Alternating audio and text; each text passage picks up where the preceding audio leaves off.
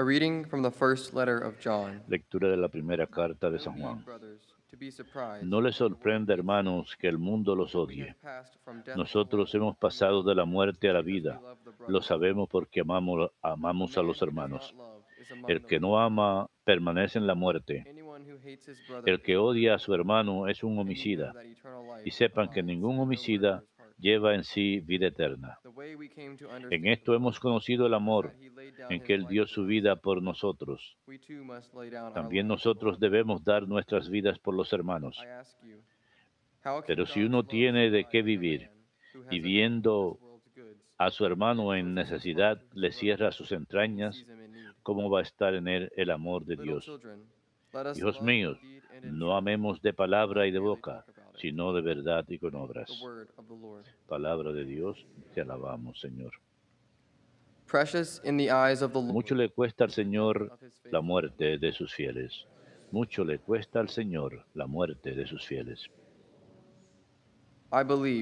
Tenía fe, aun cuando dije, qué desgraciado soy. Yo decía en mi apuro, los hombres son unos mentirosos. Mucho le cuesta al Señor la muerte de sus fieles. ¿Cómo pagaré al Señor todo el bien the que me ha hecho? Alzaré la copa de la salvación, invocando su Lord. nombre. Mucho le cuesta al Señor la muerte de sus fieles. O Lord, I am your servant. Señor, yo soy tu I am your siervo, siervo son of your tuyo, hijo de tu esclava. Rompiste mis cadenas. will I offer Te ofreceré un sacrificio de alabanza, invocando name tu nombre, Señor. Mucho le cuesta al Señor la muerte de sus fieles.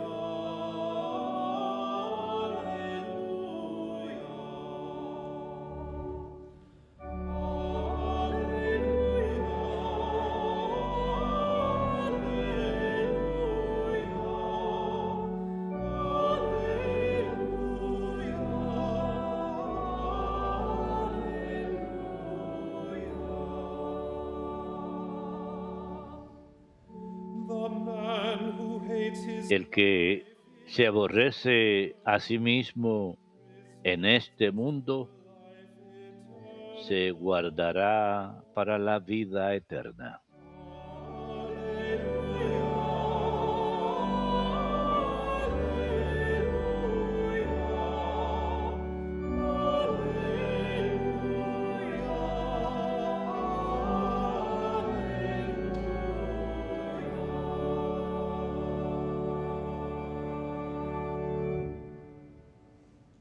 Dominus vobiscum.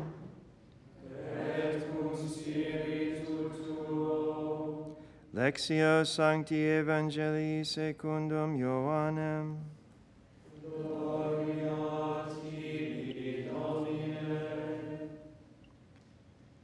Jesus said to his En disciples, aquel tiempo dijo Jesús a sus discípulos, este es mi mandamiento, que se amen unos a otros como yo los he amado.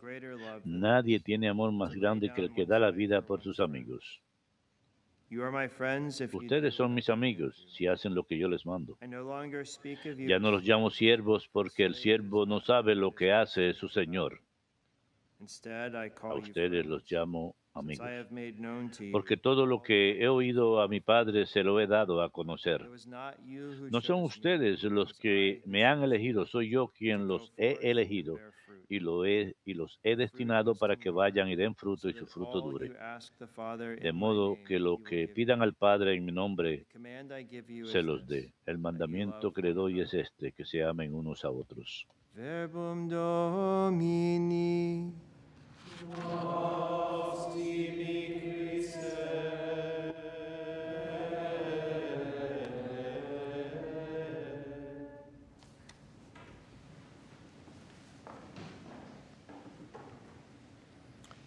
There is no greater love than this. No hay amor más grande que este, que dar la vida de uno por sus amigos.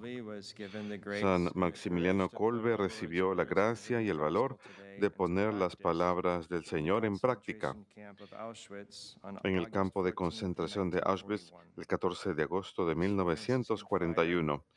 Este fraile franciscano se ofreció tomar el lugar de un compañero prisionero mandado a morir en, de hambre en una celda y más tarde inspiraría a Juan Pablo II a nombrarlo mártir de la caridad cuando lo canonizó en octubre de 1982.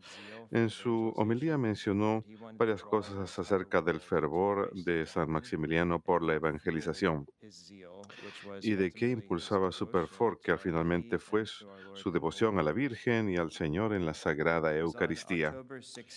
Fue el 16 de octubre de 1917, tres días antes del famoso milagro del sol y la aparición de la Virgen a los tres pastorcillos en Fátima, que el seminarista en aquel entonces, hermano Maximiliano, había fundado la Milicia de la Inmaculada la fundó en Roma con otros seminaristas y deseaba que los miembros de este nuevo movimiento, que ahora es mundial, trabajase para la evangelización a través de la Inmaculada de todas las almas del mundo entero hasta el fin de los tiempos.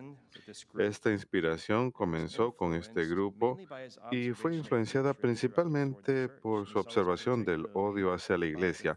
Lo vio en particular por parte de los masones y miembros de esta recién formada milicia dedicada a la Virgen se referían a sí mismos como los caballeros de la Inmaculada, porque además de consagrarse a la Santísima Virgen, su misión era conquistar a través del amor a todos los corazones y guiarlos hacia Jesús.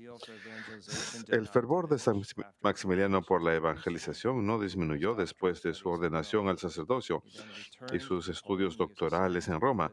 Regresó a Polonia, fue asignado a ser profesor de seminario, pero en aquel tiempo continuó su labor con la milicia de la Inmaculada y pronto fundó una publicación llamada Los Caballeros de la Inmaculada. No titubeó en utilizar los medios de la comunicación moderna para anunciar la fe católica y el Evangelio. Pero estaba muy consciente de cómo el diablo estaba influenciando la prensa y los medios. En lugar de decir, el diablo está en el área, no vamos a tener nada que ver con él, él dijo, no, tenemos que involucrarnos más con la tecnología para proclamar el Evangelio y dar gloria a Dios. Y es inspirador ver su confianza en la providencia de Dios y en la intercesión de la Virgen, como sabemos, también basado en la historia de este canal, que a menudo creo que momentos que el Señor nos permite crecer en nuestra confianza. Por seguro lo vemos en la vida de la Madre Angélica. Hubo muchas veces que no parecía que fuese humanamente posible seguir con el costo que iba en aumento en todo. A veces era último minuto que Dios obraba para proveer al último minuto. Y de la misma forma con San Maximiliano Colbe. En cierta ocasión, cuando no tenía el dinero para pagar sus cuentas porque tenía una imprenta y estaba tratando de anunciar el Evangelio y la devoción a la Virgen por todo el mundo, no tenía el dinero. Así que inmediatamente se puso de rodillas y estaba rogando la intercesión de la Virgen para que ayude a proveer. Y en ese momento notó que había un sobre cerrado a los pies de la estatua de la Virgen, lo abrió y era la cantidad exacta que necesitaba para pagar sus cuentas. Vio el poder de la intercesión de la Virgen. Nuevamente, él utilizó todo lo que pudo para anunciar el Evangelio. También era muy rápido para pensar. En cierta ocasión, un prelado que estaba visitando para ver la imprenta le preguntó, ¿qué diría San Francisco acerca de usted y de los frailes usando todos estos equipos tan caros? Los frailes usualmente son conocidos por una vida de pobreza. San Maximiliano dijo, San Francisco si hubiera enrollado las mangas, hubiera encendido las máquinas a toda velocidad y se hubiera puesto a trabajar, tomando esta forma moderna de anunciar la gloria de Dios y su Madre Inmaculada. Él conocía el fervor que San Francisco también tuvo por la salvación de las almas y no era un lujo, estaba usando todo lo posible para predicar el santo evangelio todos los medios, incluyendo radio, televisión y películas. San Maximiliano incluso instaló una, estación, una transmisor de estación radial en el nuevo monasterio que él bautizó como el Apocalanov o la ciudad de la Inmaculada. Él simplemente quería que todos conocieran acerca del Señor y su madre, porque su madre siempre nos guía hacia su Hijo.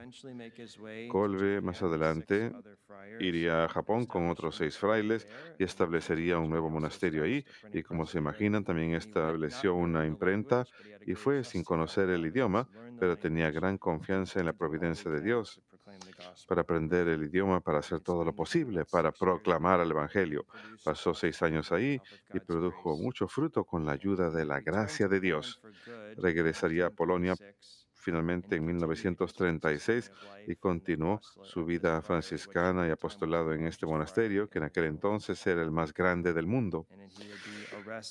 Y ahí sería arrestado en dos diferentes ocasiones. La segunda vez fue enviado a Auschwitz donde daría su vida en martirio, dándonos el mayor testimonio del amor de Dios.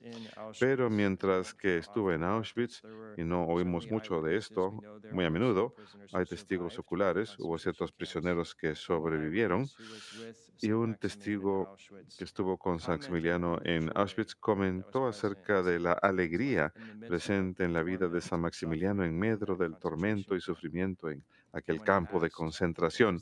Y cuando le preguntaban cómo podía ser tan alegre en medio de tanto sufrimiento, el testigo cuenta que el padre Maximiliano dijo que lo que le ayudaba era la Inmaculada y el Sagrado Corazón de Jesús en el Santísimo Sacramento.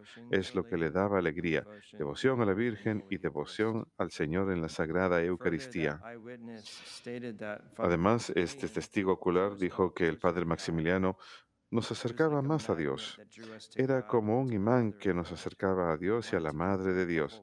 Quería convertir al campo entero Oraba incesantemente por los pecadores y sus enemigos y cuando podía ofrecía su ración de comida a otros hombres que tenían hambre y aceptaba las tareas más difíciles en lugar de otros. Vemos que según San Maximiliano Colbe, su fortaleza, su energía provenían del Señor y la Virgen. San Maximiliano estaba firmemente convencido que si uno crecía en amor y devoción a María y buscaba imitarla, correspondientemente habría un mayor amor y conocimiento de su Hijo Jesucristo. Colby indicó en cierta ocasión en una conferencia que ofreció que el diablo trata por todos los medios de alejarnos de nuestra devoción a la Virgen, que él sugeriría otras devociones, mientras que no fueran a ella porque puede vencerlas más fácilmente. Y esto me hizo pensar mucho cuando lo leí por primera vez, que hay muchas buenas devociones disponibles a nosotros en la iglesia, santos en particular, pero a menudo, como dice San Maximiliano, el diablo, mientras que nuestra devoción a María disminuya, él él trata de hacernos otra, que tomemos otras devociones, por más buenas que sean. San, Maximiliano sabía cómo el diablo sabe cuán poderosa es la intercesión de la Virgen y cuál es la raíz de ello, la unión de la Virgen tan estrecha que tiene con el Espíritu Santo.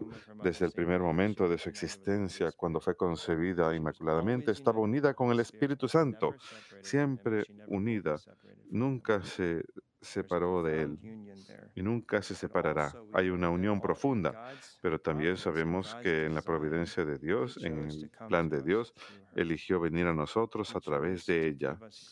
Eligió darnos gracia a través de ella.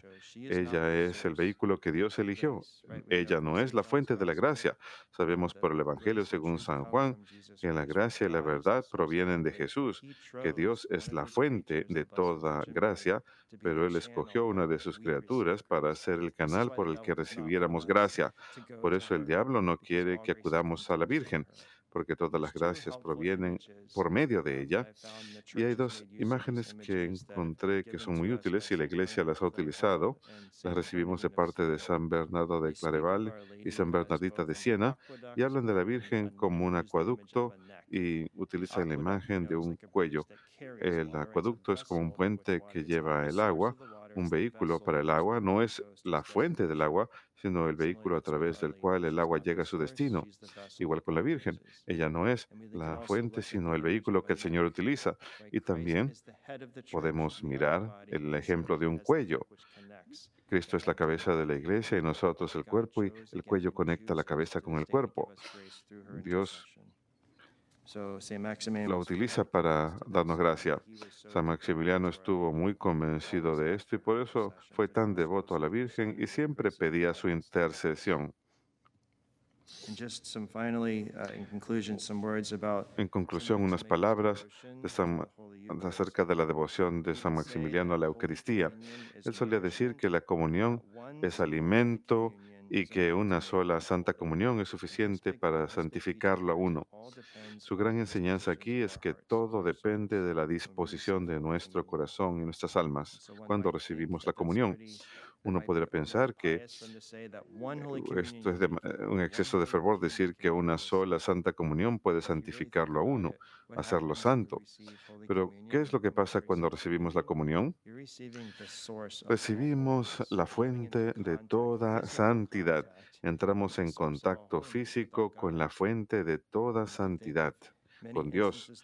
Podemos pensar en muchos casos en los evangelios cuando la gente era convertida, cuando eran sanados por ese contacto físico con el Señor. Podemos pensar en aquel momento, aquella mujer que dijo que ella sabía que si tocaba el borde de la, la, túnica de Jesús sería sanada. ¿Cuántas personas tuvieron contacto físico con él aquel día en la muchedumbre?